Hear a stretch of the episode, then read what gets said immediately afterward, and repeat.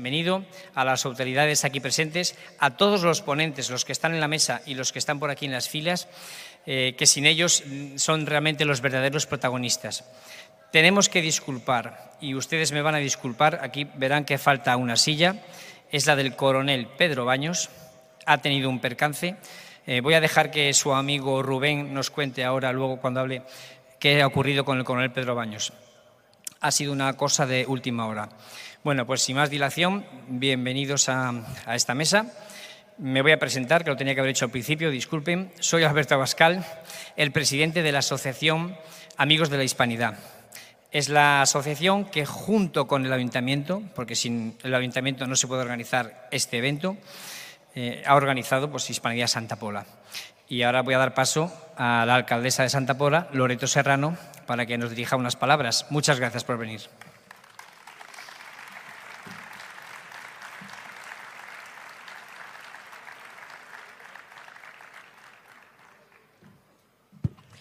Hola, buenas tardes. Bienvenidos a nuestro municipio, a Santa Pola.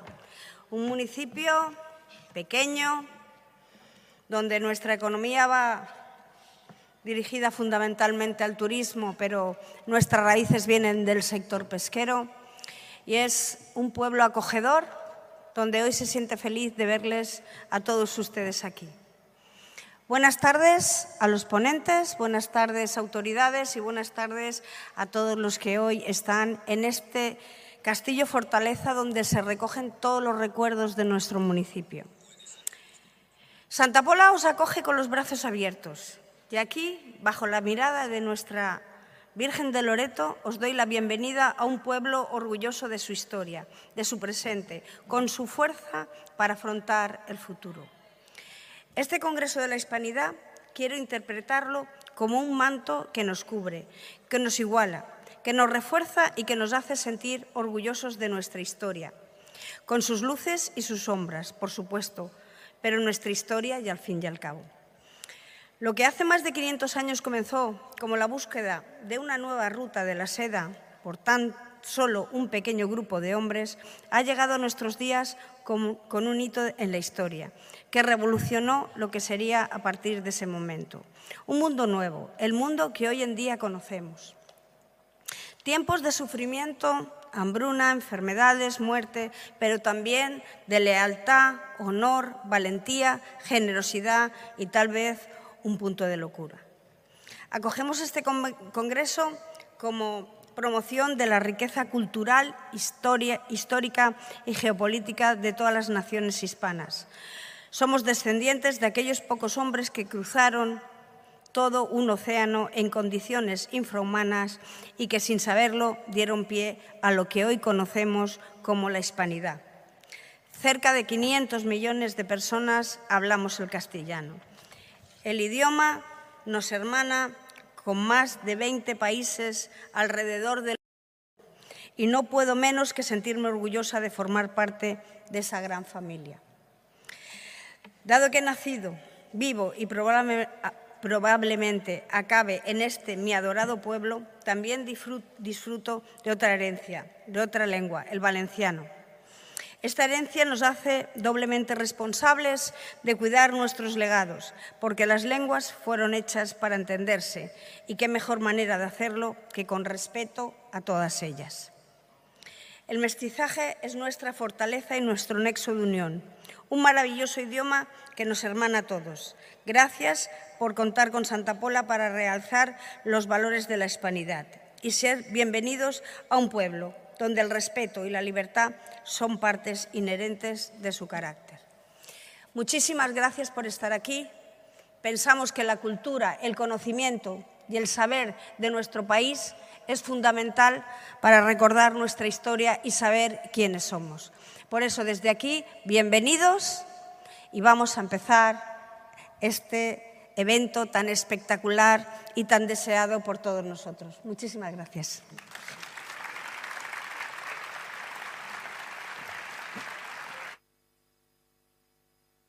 Bueno, pues ahora sí, a lo que han venido ustedes a, esperar y a disfrutar. Modera José Javier Esparza, Rubén Gisbert a su derecha, a la izquierda de Esparza el embajador Zorrilla Y cerrando filas, nuestro amigo Santiago Armesilla. Bienvenidos.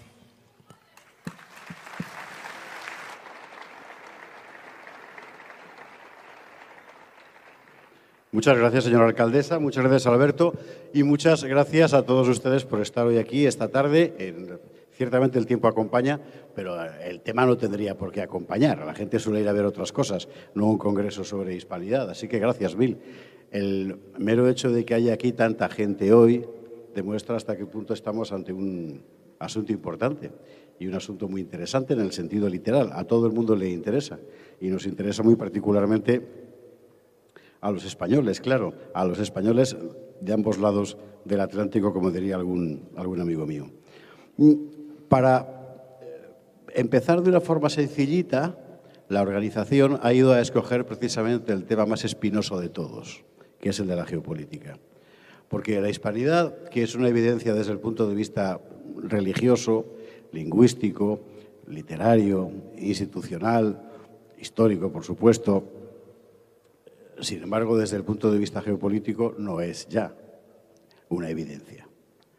Decimos hispanidad y todos entendemos a lo que nos estamos refiriendo, pero cuando de lo que se trata es de evaluar la traducción de esa realidad histórica, cultural, etcétera, humana también, la traducción, digo, en términos de poder sobre el espacio del tablero mundial, eh, todo es infinitamente más complejo, porque estamos muy lejos. Y no solo estamos muy lejos desde el punto de vista geográfico, sino que desde el punto de vista político las trayectorias de cada cual han ido colocando a cada una de nuestras naciones en distintos bloques de poder y todos, eso sí, unánimemente subordinados a otros que mandan más que nosotros. Y eh, conviene decirlo tal cual es. Eh, estaría francamente, sería, ¿cómo decir?, grato eh, poder plantear la tesis de que habría que crear una gran fuerza hispánica que desde el punto de vista geopolítico determinara el orden mundial, pero todos sabemos que no es así. La pregunta es si se puede hacer. Y si no se puede hacer, ¿qué se puede hacer para que eso que se llama hispanidad, que es un factor permanente en la historia desde hace muchos siglos, tenga alguna virtualidad en el tablero del mundo, en el reparto del poder mundial? Este es el eje sobre el cual van a gravitar las intervenciones. Ellos añadirán lo que quieran, por supuesto, de los ponentes de esta mesa de hoy. Don Rubén Gisbert. Esto lo tenías preparado, ¿no? Que sonara la campana cuando dijera tu nombre. Sí. Rubén Gisbert, politólogo, divulgador, abogado en realidad más que politólogo. y esta la, la, campana de Santiago Armesilla es la que señala. estaba programado totalmente programado. Y ahora vamos a ver qué campana suena para el embajador Zorrilla.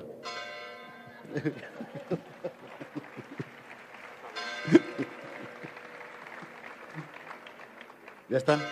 No, son muchos años de vida pública, entonces está sonando más... Cuando, cuando, Hierro vizcaíno seguro. ¿Ya? Sí, se supone que sí, ya. No, no, le pregunto a él, que es el que ya... ¿sí? Bueno, y por orden, y por orden, gracias a los efectos especiales, ¿eh, Alberto? O sea, está quedado, en fin. Bueno, por orden de mayor a menor, de mayor veteranía, yo daré la palabra en primer lugar al embajador Zorrilla, cuando usted quiera. Bueno, yo me someto a lo que diga la, autoridad, como he hecho toda la vida, y lo haremos así. Muy bien, muchísimas gracias.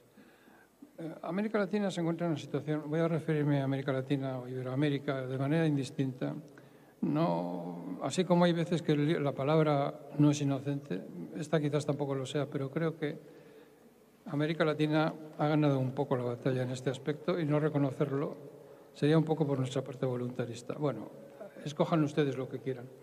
Ese continente, que para nosotros es excepcionalmente importante, eh, se encuentra ahora mismo en una situación muy especial. No es ajeno a lo que pasa en el mundo, aunque quizás tradicionalmente haya estado ausente de él y eso explica muchos de sus males. Ha sido el patio trasero de Estados Unidos. Y como tal, ahí no iba nadie, o muy poca gente, aparte de los geógrafos, algún explorador, etcétera, etcétera. Ahora es distinto. Ahora es distinto. Ahora ahí compiten, de una parte, los Estados Unidos, que ven que la cosa no va muy bien. Luego hay una presencia muy importante de Pekín en el asunto, Beijing, que antes tampoco existía y los se realimenta el micrófono. El micrófono no es que quiera ser leninista, pero suele ser el eslabón más débil en todo este tipo de representaciones. Bien, y están también divididos en torno a las soluciones que quieren adoptar ellos mismos para salir adelante. Y están divididos entre el grupo de Puebla, comúnmente llamado progresista, aunque yo no veo que lo sea, y Beijing, que no es nada, ni derecha ni izquierda, lo único que quiere es pues, extraer las materias primas que tiene esta gente y gracias a ello obtener influencia, ni más ni menos. Entonces, la polarización del mundo pues les fuerza a tomar partido, pero el mundo en su conjunto se polariza. Y entonces esto para ellos definitivamente no es bueno. Si bien es verdad que aquí los Estados Unidos ahora mismo y por primera vez en toda su larga historia están a la defensiva. Es decir, los chinos quieren construir en Argentina una central nuclear, bueno, han empezado ya, de 8.500 millones de dólares. Y los americanos lo único que pueden hacer es ir al presidente y decirle no la construyan, lo que no es una manera de hacer las cosas. Pero es lo que hacen, visto que existe una especie como de incapacidad de hacer lo que hay que hacer, que es hacer lo mismo que hacen los chinos, pero hacerlo mejor y más barato. Y eso es lo que pasa también con el 5G. No queremos que se doten ustedes de 5G. Vamos a ver, es el siguiente paradigma. Estamos en el 4, hemos pasado al 5. Ofrezcan ustedes algo mejor y más barato. No, eso no sabemos hacerlo. Les prohibimos a ustedes que lo hagan. Los que les siguen más de cerca, que son los, eh, los ingleses, ya le costó esto el cargo al eh, viceministro, sí, junior minister de, de, Defensa. Se le ocurrió poner el 5G en no sé qué servicio, los americanos hicieron así y tuvo que dimitir. Bien, entonces nosotros los españoles, esto es decisivo, ¿qué podemos hacer con un continente ante unos problemas tan graves como los que tiene? ¿no? Bueno, la primera cuestión es que todo tendría que preocuparnos, tendría que parecernos importante, tendríamos que dedicar recursos. Y la verdad es que la política exterior a los españoles en su conjunto no les importa nada. Es trágico decir esto, pero así es. Entonces, esto lo han dicho todos y, sigue siendo así. Entonces, los medios que se dedican a la presencia exterior de España son mínimos y esto incluye América Latina. América Latina debería de ser como, diría yo, la perla de la corona y les recuerdo a todos ustedes una cita, no demasiado conocida, pero real, de François Mitterrand, presidente de, la República Francesa, cuando Mitterrand dijo, ah, si nosotros tuviésemos América Latina. Sabía lo que decía, pero nosotros hacerle caso, la verdad es que no le hacemos mucho caso. Nos, más o menos se externalizó en nosotros que nos ocupáramos de ellos en Europa. Hemos tardado ocho años en montar una cumbre. Había una verdadera hambre en toda Europa por ponerse en contacto con ellos. Ocho años. El catálogo de las cosas que pueden hacerse con América Latina es infinito. En primero, problemas estructurales que hacen referencia a litigios que se arrastran de siglos. Por ejemplo, la enemistad entre Bolivia y Chile por el tema de la salida al mar. El problema de la salida del Atlántico y el Pacífico por parte de eh, Chile y Argentina son temas graves. Y esa es una parte. Pero luego hay otros que son, digamos, autodestructivos, el mal gobierno. El caso de Venezuela o el caso de Argentina son paradigmáticos. Eh, yo nací en una España en la que Argentina vivía en una leyenda dorada. Eh, cuando yo acababa de entrar en la carrera, me recuerdo, recuerdo que hablé con un compañero que ya se estaba jubilando y que había estado destinado en Argentina. Y me dijo que el dinero que les daban a los chavales, la paga, ¿no? para que pudieran sobrevivir allí eh, en el país, poco, ¿no? Lo que te daban, era más de lo que se gastaba en comida toda la familia. ¿Cómo es posible que un país de esas características, bueno, tengo otro que era algo más pijo, con perdón, este me dijo que en el postre lo habitual era, como vino de postre, el Chateau d'Yquem. No sé si lo conocéis, desde luego es un vino que suele favorecer las mesas de los reyes y los príncipes. ¿no? Pues allí la gente de clase media, cuando liquidaba la, el merengue dulce, ¡pum! Chateau d'Yquem. Yo no sé lo que han hecho con ellos, yo no sé lo que han hecho con su país, pero desde luego ahora han conseguido que se les llame Argentina, es el colmo, es lo último. Entonces, ante problemas de esta calaña, de esta naturaleza, nosotros como españoles no podemos hacer mucho, pero si nos lo tomáramos con muchísimo interés, con el que deberíamos de tomárnoslo, porque es verdaderamente el factor decisivo de España. Imagínense que no hubiera América Latina, hablarían eh, español 45 millones de personas, la literatura mundial no sería la que es, y la pintura tampoco. Por cierto que el señor Botero acaba de fallecer, un soberbio, increíble pintor. Y además aprovecho para recordar que si existe Pollock, fue por México, por los murales mexicanos. Y el danzón cubano pues, le enseñó a escribir, a, enseñó a escribir música, o sirvió de importante inspiración musical para Gershwin, en fin, eh, etcétera. Entonces, dejando aparte las cuestiones culturales, que desgraciadamente no interesan demasiado, pero que son importantes porque eh, la vida cultural española, si Argentina, Venezuela, etcétera, fuesen prósperas, sería distinta porque todo el mundo iría allí a hacer películas, a, poner teatro en escena. Pues la verdad es que puede dar grandísimas, nos podría dar grandísimas satisfacciones si de verdad jugáramos con ello como es debido. Bueno, primero, yo creo que falta una política de becas. Las becas son decisivas.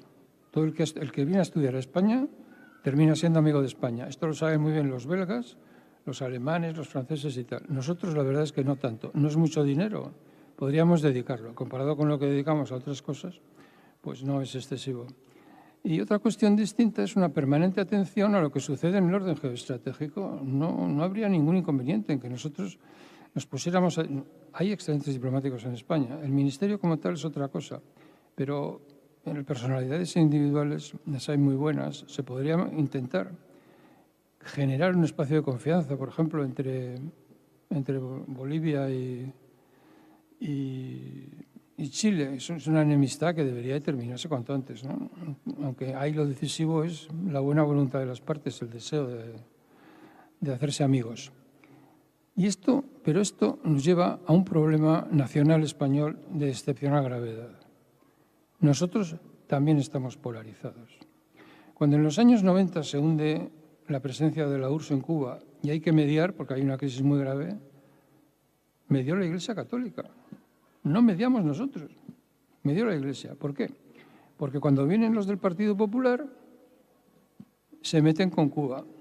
Por el contrario, cuando vienen los otros, le ponen la alfombra roja. Resultado, cuando llega la hora de mediar, ni median los rojos ni los azules, media la Iglesia. Podía haber cualquier otro podía haber sido. Nosotros definitivamente no. El tema de la polarización, yo no puedo entrar en ello. Quiero decir, somos así, estamos polarizados, no tiene mucho arreglo, pero desde luego, mientras lo estemos, nuestras relaciones con América Latina van a sufrir, porque evidentemente respecto del proceso de, lo que están haciendo en Puebla, no todos pensamos lo mismo. Es decir, parece que somos incapaces de hacer algo como lo que Alemania hizo en los Politik. Es decir, viniera al poder quien viniera, todo el mundo estaba de acuerdo en que había que ser amigo de Rusia. Aquí no. No hay manera, no hay forma, es, imposible. Basta con que uno diga una cosa para que el otro diga lo contrario. ¿no? Entonces es un tema pues, eh, de extremada gravedad que se junta con otro problema muy grave, que es que Estados Unidos cree que nosotros, respecto del continente, podemos hacer lo que Inglaterra hace con Europa, y no es así. Nosotros no podemos seguir, tenemos que colaborar con Estados Unidos con toda buena fe. Y lo primero es empezar por decirles que no podemos hacer lo que ellos quieren que hagamos. O sea, hay que decir, mire usted, perdone, ustedes montaron la contra. ¿Ustedes de verdad quieren que nosotros, en aquel tiempo, en el 85, hubiéramos ido por toda América Latina diciendo, son unos luchadores por la libertad? Los antiguos miembros de la Guardia Somocista están defendiendo la democracia y los derechos humanos en América Central, ¿no? ¿Podríamos hacer eso? No. Pasan muchos años, acabamos de verlo, y nos hemos presentado con Zelensky de la mano para que fuera a la cumbre, a la cumbre iberoamericana. ¿Qué le han dicho? Que ni de broma. esto es que, primero, es grave porque demuestra que los americanos no lo tienen muy claro. O sea, debe creer que, no sé, España puede ser una especie de franquicia, lo cual es imposible.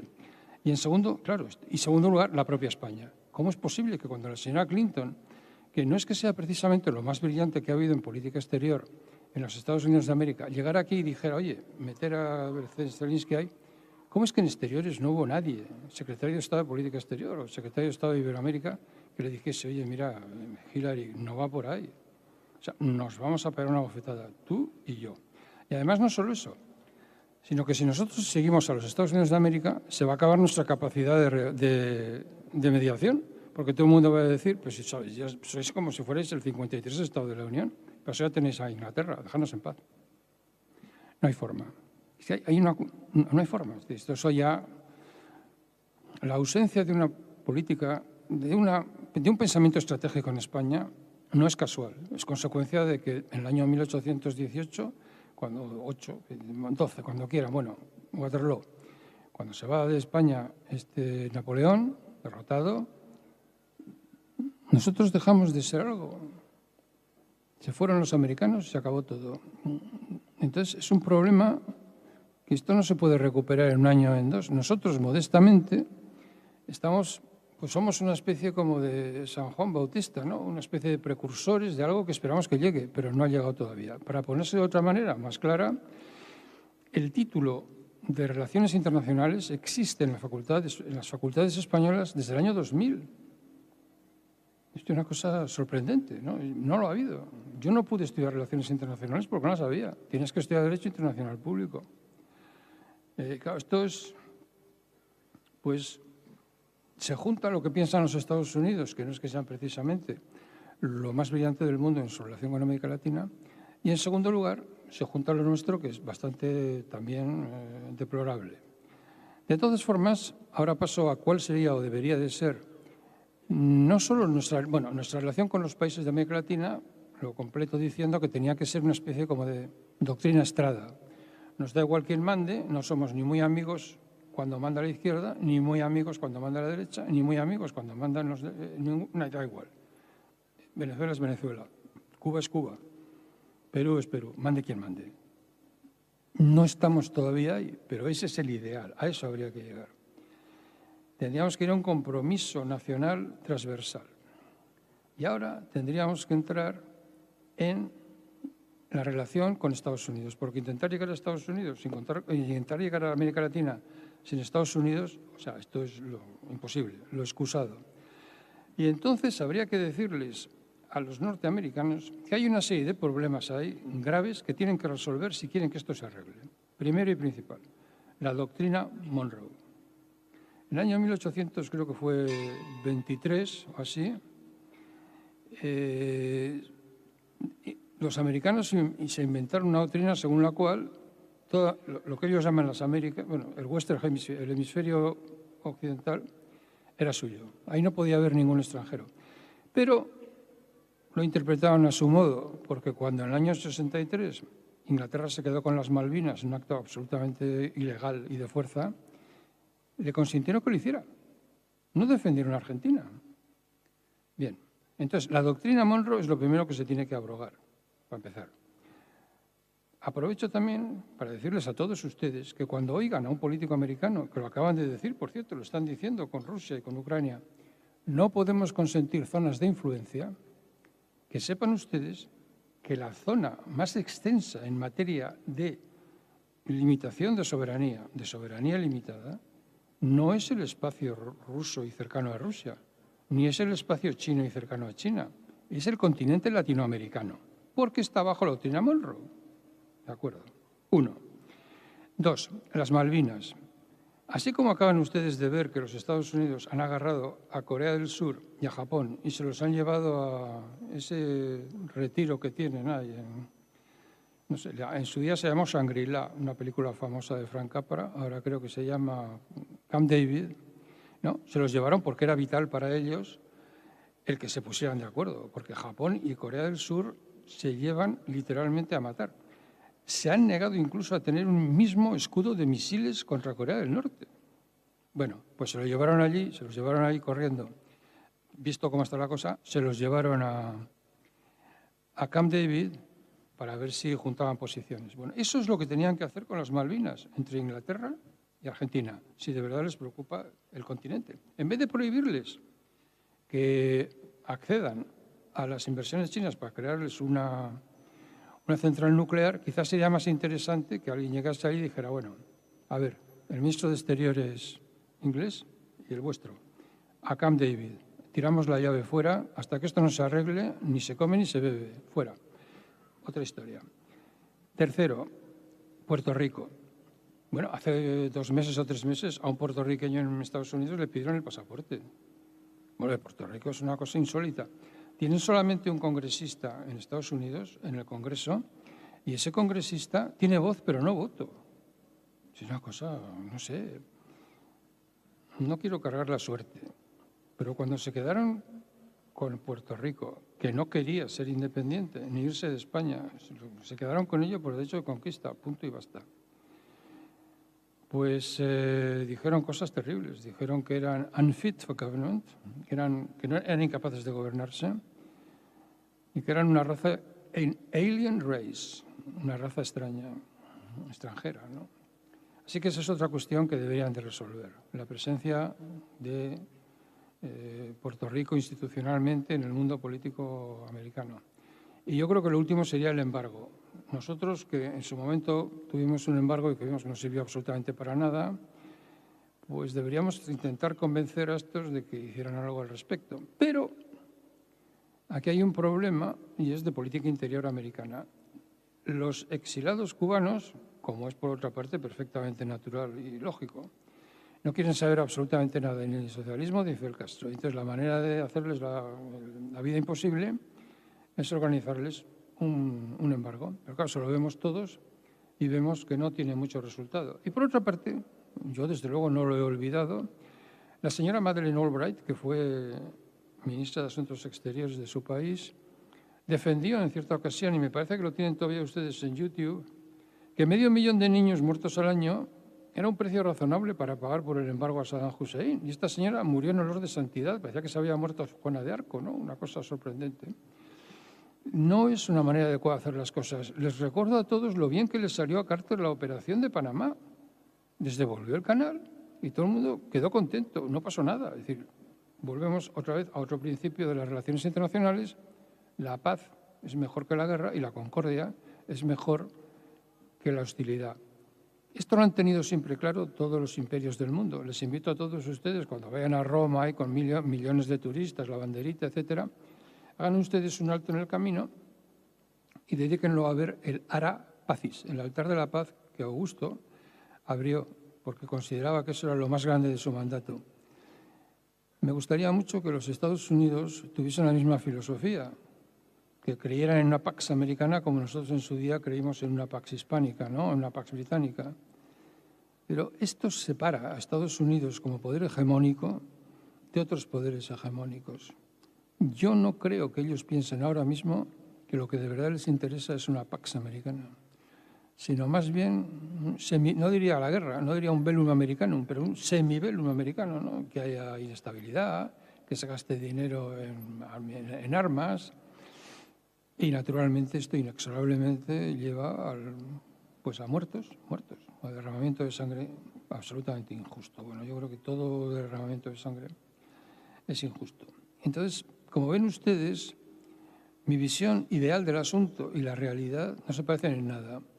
Yo no sé si estoy empezando a pensar, como decía ese genio que era Edgar Allan Poe, que decía yo siempre he visto al mundo no como lo ven los demás, sino de una manera especial. ¿no? Entonces yo estoy pensando si la geoestrategia no la veo como la ven todos, ¿no? Es una cosa rara, no sé. Yo, créanme, yo leí Politics Among Nations, es el libro fundamental de las relaciones internacionales de Henry Morgenthau, lo leí en el año 69. O sea, creo que lo tengo bastante bien asumido, ¿no? Los Estados Unidos creo que van por otra dirección y esto, antes o después, va a tener consecuencias. Bien, les agradezco mucho su atención y me parece que esto es una introducción al tema, aunque supongo que después de lo que he dicho se darán ustedes cuenta que es incluso yo diría utópico, ¿no?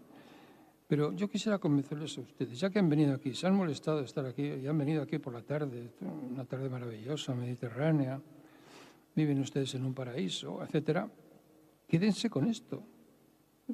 Los que defienden la guerra en vez de la paz no tiene la, no, no, tiene razón histórica. Nunca, se ha, nunca ha pasado esto. Nunca ha pasado esto. Bueno, salvo que seas Hitler y quieras conquistar el mundo, ¿no? Esto no se ha visto nunca, ni siquiera en los Estados Unidos. Ya pues voy a terminar con una observación que es muy actual. El presidente Biden se ha ido a hacer piquetes con los obreros en huelga del cinturón industrial, que no sé, no sé es Michigan, no estaba por ahí. Eso es una conducta personal que remite a la socialdemocracia más pura y dura. Olaf Palme, en las calles de Estocolmo, pidiendo dinero para los, para los presos políticos españoles. Pero mientras tanto está sosteniendo una guerra criminal que le está costando al pueblo ucraniano, empujado por unos nazis confesos que no se arrepienten en absoluto de lo que han hecho y que los izan, izan a esos héroes nacionales como si fueran efectivamente la sal de la tierra cuando son los peores criminales del holocausto. No lo entiendo. Claro, el que un país tan contradictorio como este entre en un país que ellos a priori ven ya como inferior, porque claro, la visión de las cosas, tanto inglesas como americanas, tiene un componente racista que nosotros nunca tuvimos. Es decir, el rey obligaba a la gente a casarse y si no podías llevarte tu mujer española, te casabas con las del país, porque en cuanto se bautizaban, las indias eran tan castellanas y tan eh, súbditas del rey como, como las que habían nacido en Alba de Tormes, ¿no? No sé cómo va a terminar esto, porque para que se pudieran llevar a cabo unas mínimas, mínimas avances, en el sentido en el que yo más o menos lo he dicho, haría falta que España estuviera mejor administrada, no lo está, que lógicamente los, los europeos nos hicieran más caso del que nos hacen en ese aspecto, que no hay tampoco, tampoco nos hacen mucho caso. Y en definitiva esto, pues yo solo confío en que poco a poco, pues esto que estamos diciendo aquí hoy en este pequeño y maravilloso refugio, se vaya extendiendo. Yo les agradezco a todos ustedes lo que hacen. Se dan cuenta de la dimensión del reto, ¿no? es que estamos muy lejos de llegar al principio del comienzo. O sea, falta mucho. Esperemos que, en la misma manera que yo vi en España, en la que los niños iban descalzos por la calle y los ciegos iban por la vida con un lazarillo, como en los tiempos del lazarillo de Tormes, y ahora la Organización Nacional de Ciegos de España tiene más dinero del que tienen, yo creo, la totalidad de las cajas de ahorro federales, no federales, eh, estatales, o sea, de los estados, de los Länder, alemanes, pues esperemos que de esa misma manera, poco a poco, vayamos recuperando nuestra confianza en nosotros mismos, nos vayamos quitando de complejos absurdos que yo no entiendo, que son los, básicamente proyectados o debidos a visiones alucinadas de la historia, como son las catalanas y las vascas. Yo soy de Bilbao, quede claro, y no soy hijo de notario. Soy de allí. Y esperemos, con esta nota de esperanza y mi agradecimiento, porque han venido ustedes, cedo la palabra al siguiente ponente. Muchísimas gracias, José Zorrilla. Muchísimas gracias.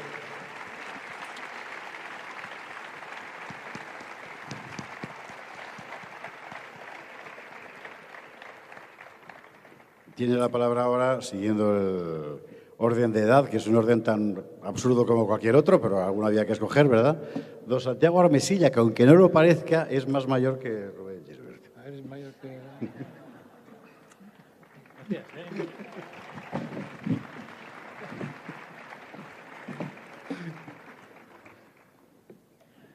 Gracias por valorar mi genética también.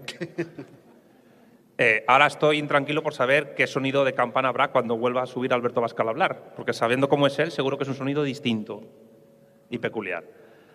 Eh, bueno, em, empezaré siendo directo y claro. Los actores principales de la geopolítica son los estados y los imperios. Y hoy día no existe un único estado hispánico ni un imperio hispánico. Con lo cual, no hay una línea geopolítica única, clara, definida, ni una política exterior clara y definida que unifique a la veintena de naciones que hablan español, aunque creo que sería bueno hablar de las ocho naciones que hablan portugués y de su relación con el mundo hispano. Porque yo ya adelanto una cosa que han dicho unos cuantos geopolitólogos, algunos tan brillantes como el presente Marcelo Gullo, para el cual pido un aplauso que está allí, por favor.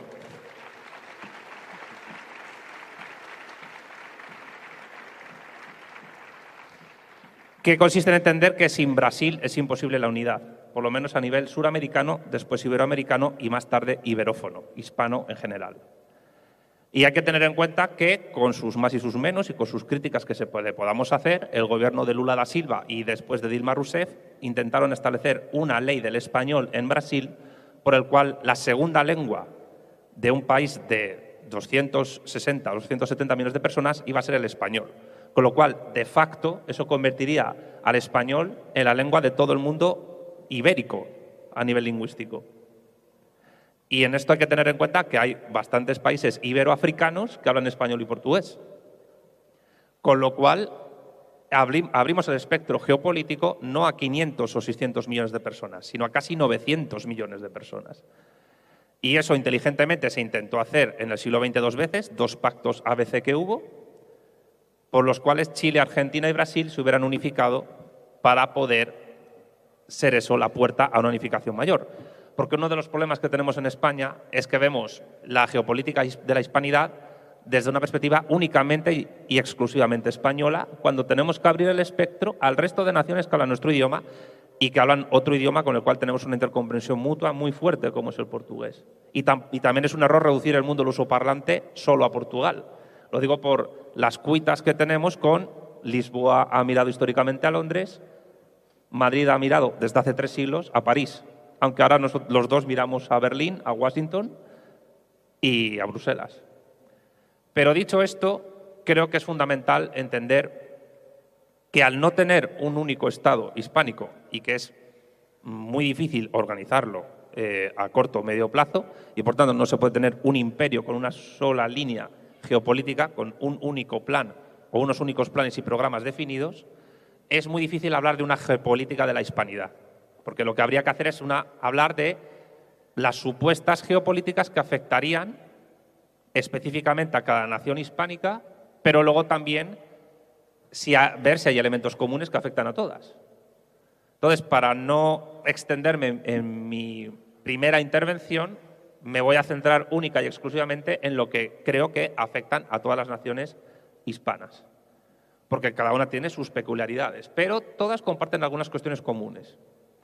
La primera, y que es importante, es que todas ellas, y abro un pequeño paréntesis, eh, la geopolítica es eh, la lucha por los recursos, la lucha por la gestión del patrimonio interno, la lucha eh, por el poder a escala internacional, pero existen también otros factores que afectan a lo geopolítico, como puede ser la demografía, como puede ser la lengua en, que tecnología de comunicación de millones de personas, que también se usa geopolíticamente, por supuesto los recursos, por supuesto el factor militar, por supuesto el factor comercial, pero también el derecho internacional y el uso que se hace ideológico de ciertos términos del derecho internacional. Y luego iré a ello.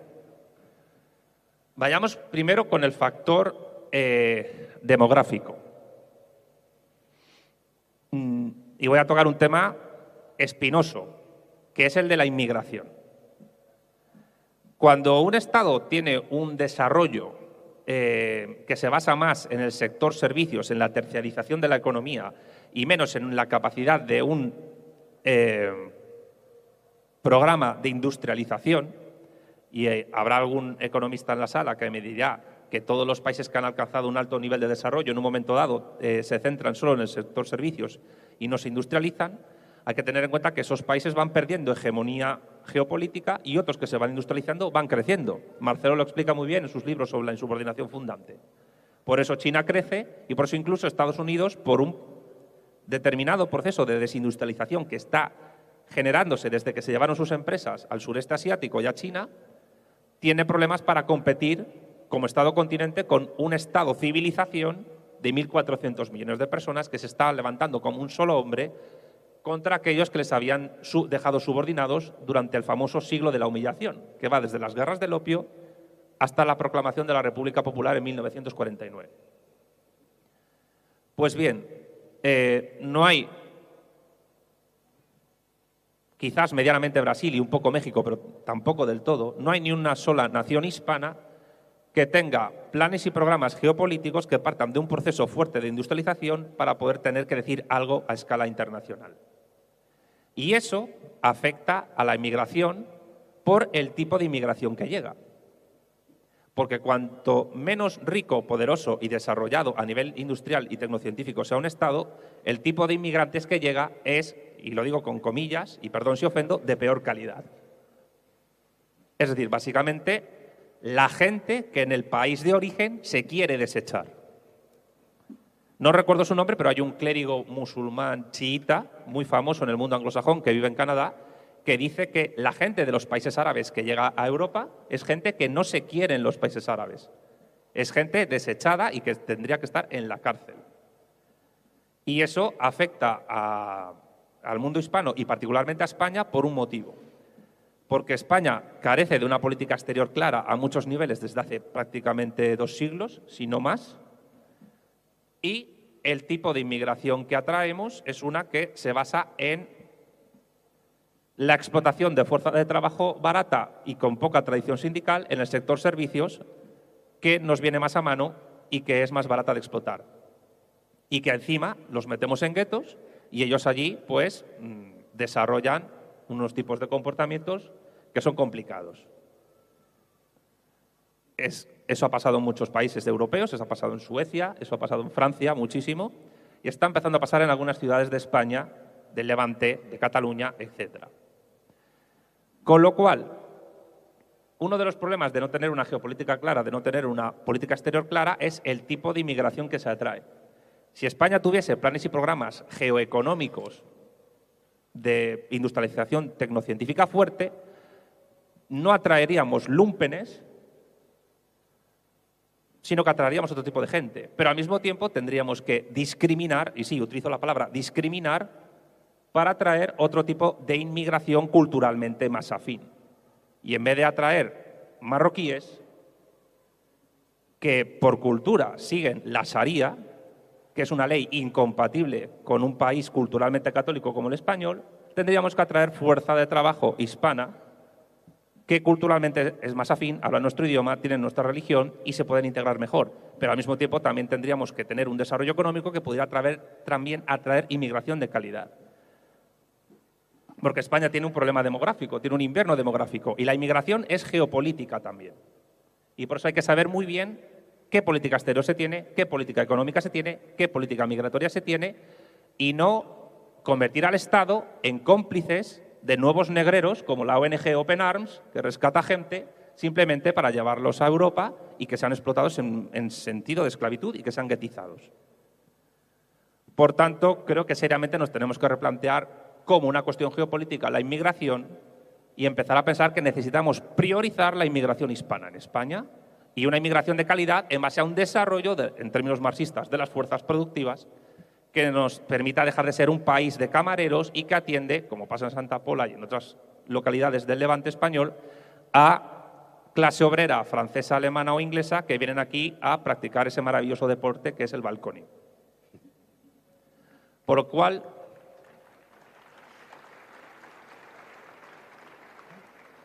hay que tener en cuenta esto. La inmigración es geopolítica. La cuestión de la lengua también es geopolítica. Porque es verdad que el español es hoy todavía el segundo idioma nativo más hablado del mundo después del chino mandarín. Y el tercero, supuestamente, en totalidad de número de hablantes. Aunque yo ya adelanto una cosa sacarte un título de inglés no es sinónimo de que hables bien inglés. Ni siquiera tener un C1 o el C2 es sinónimo de que hables inglés. Simplemente hay más academias de inglés que imparten este título y el conocimiento que se tiene de la expansión internacional de un idioma muchas veces se mide por cuántos diplomas ha dado el British Council en países donde, que no son angloparlantes. Pero claro, cuando resulta que en España nos gastamos dinero público en traductores y en pinganillos para hablar lenguas regionales, que son muy respetables, pero que tecnológicamente no pueden competir con un idioma imperial civilizatorio como el español, tenemos también un problema geopolítico. Y algún fundamentalista democrático dirá, bueno, pero en Suiza eh, no hay problemas porque se hablan cuatro idiomas, el francés, el alemán el italiano y el romanche, que es una suerte como de idioma autóctono suizo. Pero aquí hay trampa. En primer lugar, porque Suiza realmente, por el que lo habla más del 70-75% de su población, es un país germanoparlante. Es un país de la esfera de la germanidad. Y en segundo lugar, no existen fuerzas políticas en Suiza que utilicen el romanche, el italiano o el francés como ariete político para dividir el Estado. Es decir, no hay una fuerza que diga eh, los franco-suizos somos una nación oprimida por los germanos suizos, Ginebra tiene que ser la capital de nuestro Estado, tenemos que tener derecho de autodeterminación. Y eso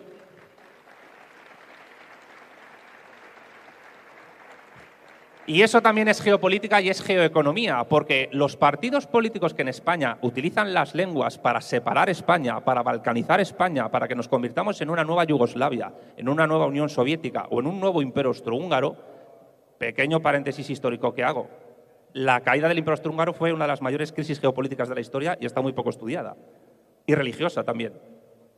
Cierro paréntesis cuando se utilizan las lenguas regionales para separar a españoles y existen partidos con representación parlamentaria que están cobrando dinero público de todos los que estamos aquí para defender que yo como madrileño no puedo decidir sobre la unidad de España y que solo los españoles censados en municipios catalanes pueden hacerlo, tenemos un problema geopolítico. Porque los partidos que defienden el derecho de autodeterminación, que es en realidad un privilegio de secesión y que fue el causante de la bancarrota de Yugoslavia y de la Unión Soviética y de Checoslovaquia, tenemos un problema porque la disolución de España en el proyecto de la Europa de las euroregiones es algo que está ahí palpable, evidentemente. Y a las grandes potencias les va a ser más fácil negociar sus planes y programas geopolíticos con estados pequeños antes que con estados medianos o grandes. Pero esto no solo afecta a España, esto también afecta a Bolivia, estado plurinacional, cuando hay un indianismo nacionalista aymara en el sur buscando la secesión. Y también ocurre en Argentina y Chile cuando hay un separatismo mapuche que busca convertir la Patagonia en un protectorado británico. Y digo bien, protectorado británico porque la principal ONG mapuchista, la Mapuche Nation, ¿dónde tiene su sede? En Bristol, en Inglaterra. Y como, el separatismo es una cuestión geopolítica, ¿dónde está Puigdemont cobrando su sueldo? En Bruselas, no en Moscú, ni en Pekín. Está en Bruselas, en el corazón de la bicha que se llama Unión Europea, al que habría que llamar Cuarto Reich, realmente.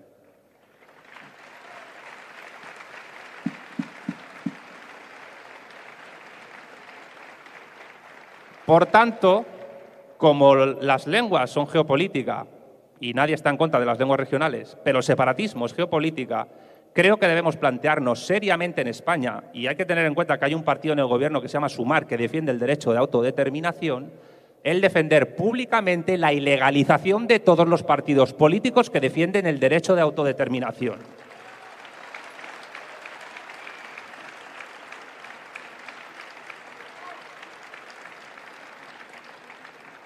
Y perdón si sueno tosco con lo que voy a decir, porque un español que defiende el derecho de autodeterminación es un traidor a España. Y desde una perspectiva progresista, socialista, incluso es un traidor a la clase obrera española porque está defendiendo privatizar territorio, acabar con la caja única de la seguridad social y acabar con la hucha de las pensiones de nuestros trabajadores cuando se jubilan. Por tanto, si hay algún socialista o comunista que defiende el derecho de autodeterminación, yo lo siento, pero eres un hijo de puta.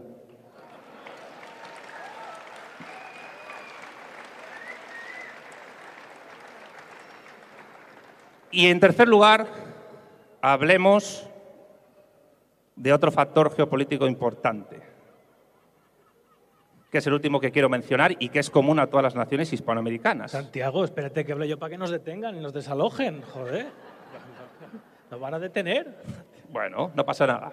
Si la policía está conmigo. Sí, no, lo que le preocupa es que no le ha dado tiempo a hablar él. No, no, ya estoy terminando, Rubén, no te preocupes. Si tengo muchas ganas de escucharte. Si vuelve a decir una cosa como hijo de puta, Tiene que ver con los bloques geopolíticos que se están formando. No, para eso estás aquí de moderador. Santiago, tengo que llamarte al orden a petición de No, don... no, no, déjame que termine, por Dios. No, Yo no, no- no, no, a petición de don José Antonio, tengo que, llamarte, tengo que llamarte al orden por el empleo del término hijo de puta. No, no, no. Bueno, eh, Ustedes emplean ese término, yo me voy. No he venido a que se insulte a nadie. Estamos debatiendo. Sin ira et estudio. ¿Vale? Sí. y te quedan cinco, cinco minutos. ¿eh? Bueno, yo creo que es una expresión que, como diría aquel, hay que decirlo más. Pero bueno, termino. La otra cuestión son los bloques geopolíticos que se están formando. Estamos en una segunda guerra fría en la que igual se enfrentan el bloque que lidera, el- mundo anglosajón, que es el de la OTAN y la Unión Europea, el G7, y el bloque que están empezando a liderar realmente la República Popular China, en menor medida Rusia, que son los BRICS, que están extendiendo eh, un proceso que veremos si se culmina o no de desdolarización del planeta. Porque el dólar no es una mon- en- el dinero fiduciario dicen que no vale nada, pero el dólar vale lo que vale por lo que Estados Unidos vale como imperio. Es una moneda imperial. Y la Pax Americana tiene que ver con esa moneda. Entonces, ¿qué es lo que pasa?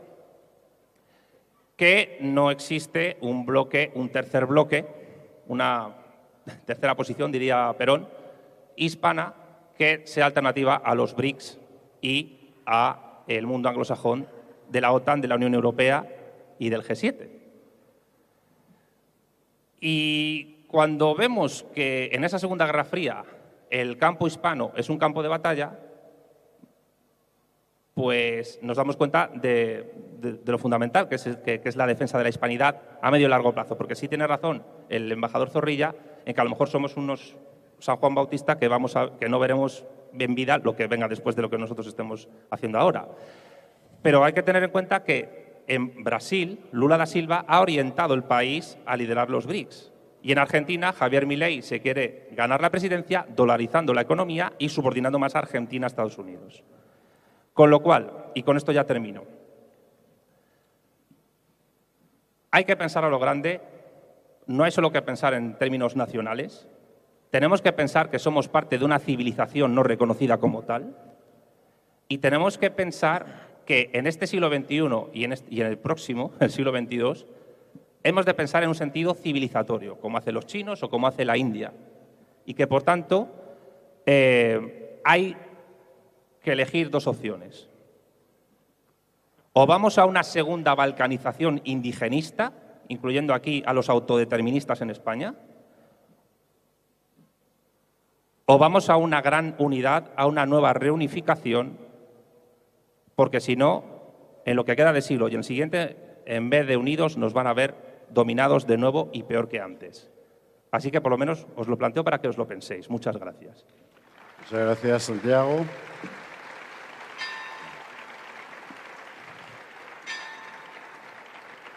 Muchas gracias, Santiago Armesilla.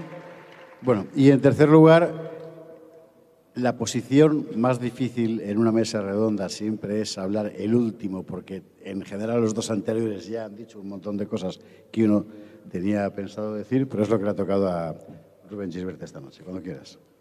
Que gracias por reconocer o por decir que soy más viejo que el que peina más canas que yo. O sea que, o que parezco más viejo.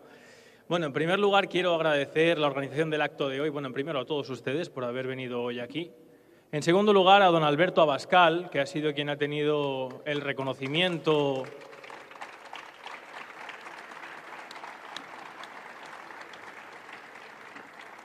personal por mi parte, porque debo decir que es un hombre de honor, que es en lo que va a ver- a versar mi, espero, escueta intervención inicial, que es lo que le hace falta a este país.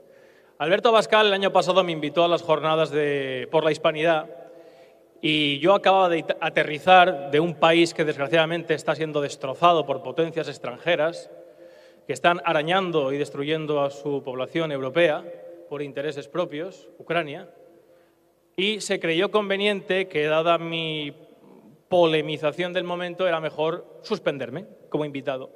Y Alberto Abascal dimitió como miembro de esa asociación y fundó la asociación de hoy para traerme hoy aquí. Así que muchas gracias por mi parte.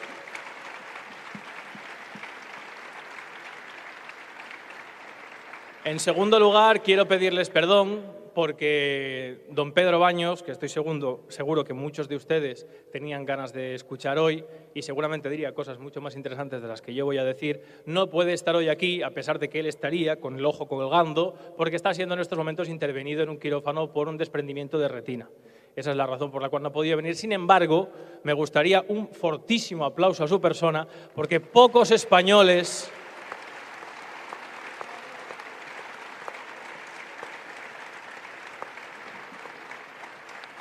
Pocos españoles a día de hoy tienen la hombría de poner en juego lo que pone el señor, el coronel Pedro Baños, cada día, no hablando para los que gustan, aquello que suena bien, sino defendiendo la cultura y defendiendo a España. Así que allá donde esté, Pedro Baños, le veremos pronto y desgraciadamente no ha podido estar hoy aquí.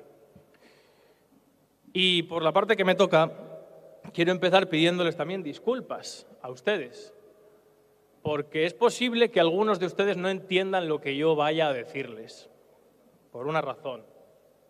Yo no voy a hablarles en castellano, porque yo presido una asociación que recupera los fundamentos de la lucha contra la dictadura y la falta de libertad en este país, contra el franquismo. Pero Franco ya murió en 1975, sin embargo hay quien hoy vive de revivir el franquismo. Y otros viven de su cobardía y de su complejo de franquistas. Como yo no soy ni una cosa ni la otra, yo no les hablaré en castellano, les hablaré en español, que es lo que se habla en España.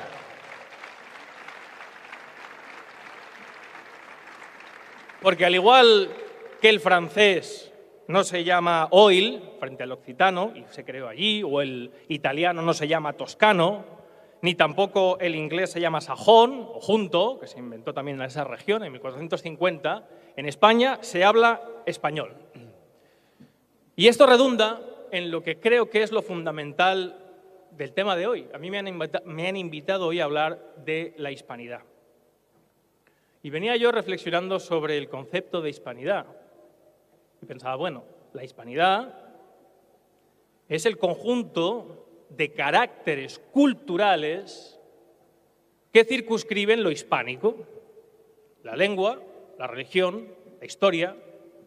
Como decía Ortega, aunque Ortega se dedicaba a copiar a los alemanes, pero tuvo mucha brillantez al definir el término cultura, el modo colectivo de vivir.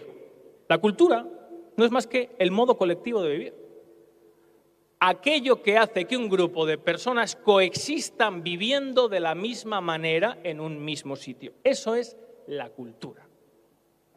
En este sentido, a pesar de mi juventud, sí me he dedicado prácticamente ya más de un decenio a estudiar con mucho interés la cuestión nacional y a estudiar con mucho interés la cuestión nacional desde la perspectiva jurídica, por una razón muy sencilla porque no se puede luchar por la libertad, ni se puede luchar por la democracia, ni se puede luchar por los derechos sociales, el que sea comunista o socialista, o por los derechos individuales, el que sea liberal, si previamente no hay unidad. Unidad. Unidad, pero no unidad subjetiva, como todos los movimientos nacionalistas, independentistas y también los nacionalistas de todo el territorio español, como era, por ejemplo, el franquismo, creyendo que España es un proyecto. Damas y caballeros, España no es un proyecto, porque España no depende de la voluntad. Nadie puede decidir lo que es España. Y como nadie ha decidido en su historia lo que es España, nadie puede decidir que ahora sea otra cosa, a pesar de que algunos se empeñen en ello. Para ello simplemente hay que estudiar la cuestión que circunscribe la hispanidad, que es una cuestión social, es una cuestión sociológica, que después se traduce a la política. El padre de la sociología alemana, el que funda la sociología alemana, de la que bebe toda la europea, es Ferdinand Tonis. Tiene un libro que no se estudia, que se llama Gaming, el embajador me corregirá, Gemeinschaft und Gesellschaft, que es la no sé si lo he dicho bien, Gemeinschaft und Gesellschaft, que es la diferencia entre comunidad y sociedad. No he entendido nada, perdona. Gemeinschaft, comunidad, Gesellschaft, sociedad. Bueno, gracias, embajador. La diferencia entre comunidad y sociedad es la que circunscribe la cuestión nacional. ¿Por qué? Porque, como bien apuntaba Santiago, efectivamente hay países que se han forjado a través de su unión política, es decir, de la configuración de un Estado, los Estados Unidos, o aquello de lo que debe el nacionalismo continental europeo, que es Herder, Fichte, los discursos de la nación alemana, es decir, allí donde no existía un sujeto político previo, hace falta una voluntad de unión. ¿Que ¿Cómo se consigue, cómo se fragua? A través del romanticismo decimonónico del siglo XIX, de la lengua y de, de algunos aspectos de las naciones que no han adquirido su unidad de manera histórica.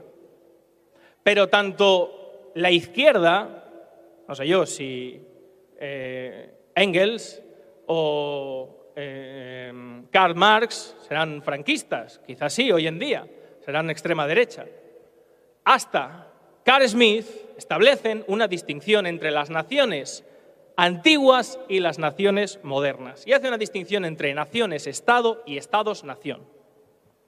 España no adquiere en ningún momento su unidad previa al Estado. Su unidad se determina a través de la historia en la Reconquista. No, aparece como una palomita con la Unión de los Reyes Católicos o la Reconquista de Granada, sino que se configura a través de guerras, de casamientos, del concepto religioso de Reconquista. Todo esto, espero algún día poder explicar, por escrito digo, ahora lo tengo que hacer escuetamente, es lo que configura la unidad de España. No es una unidad voluntaria como el Reino Unido en 1707 con el Acta de Unión y eso es lo que hay que pelear, eso es lo que hay que combatir, lo que hay que explicar todos los días, porque la clase política y los medios de comunicación viven de espaldas a esta verdad. España no es un proyecto y por lo tanto ellos no pueden decidir lo que es España. Porque ¿saben ustedes quién ha decidido, o quién, mejor dicho, ha determinado lo que es España? Pues miren ustedes a su alrededor. Aquí. Las personas que vertieron su sangre, su vida, dejaron sus vástagos en ese mismo empeño, construyendo estas murallas, construyendo este castillo, defendiéndolo. Esas son las personas que a través de la historia han determinado la unidad política de España como concepto objetivo, ontológico, no subjetivo, no político, no a través de un Estado, no a través de un pacto. Y algunos de ustedes me dirán, bueno, ¿y por qué no habla Rubén de esto? Muy sencillo.